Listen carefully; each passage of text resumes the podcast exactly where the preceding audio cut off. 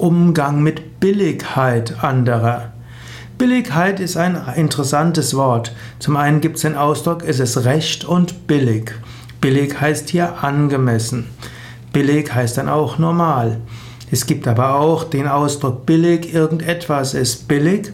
Das heißt, ein Computer ist billig. Das heißt, eigentlich heißt er es ganz normal, aber es ist dann auch, er ist sehr günstig und oft heißt das auch, ja, und wahrscheinlich ist er nicht so gut. Genauso auch sagt man Menschen, sie hätten einen billigen Geschmack. Früher hieß ein billiger Geschmack, ist ein normaler Geschmack, ein angemessener Geschmack. Da heute Menschen das Besondere wollen, gilt es als billiger Geschmack, wenn jemand eben nicht besonders gut ist. Also wenn jemand das Gewöhnliche will, dann ist er billig. Normalerweise, wenn man das außergewöhnlich, also ein billiger Geschmack, ist normalerweise irgendwie kein guter Geschmack.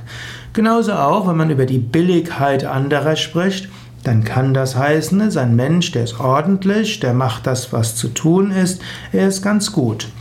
Aber Billigkeit anderer heißt auch, sie sind nicht außergewöhnlich, sie sind einfach normal oder sie sind, sind mit wenigem zufrieden. Und so hat der Ausdruck verschiedene Bedeutungen. Im Allgemeinen würde ich dir raten, urteile nicht über, ja, ob Menschen gut oder schlecht sind im Sinne von, ja, irgendwo billig oder wertvoll. Jeder Mensch ist nämlich wertvoll. Jeder Mensch ist letztlich eine Manifestation Gottes. Jeder Mensch hat wertzuschätzende Anliegen.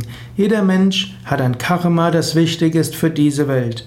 Daher urteile nicht über die Billigkeit oder Außergewöhnlichkeit eines Menschen, sondern wertschätze jeden Menschen. Spüre, wenn du mit einem anderen Menschen zu tun hast, dass dieser Mensch auch für dich wertvoll ist, dass er wichtig ist für die ganze Welt. Jeder einzelne Mensch ist wichtig für die ganze Welt.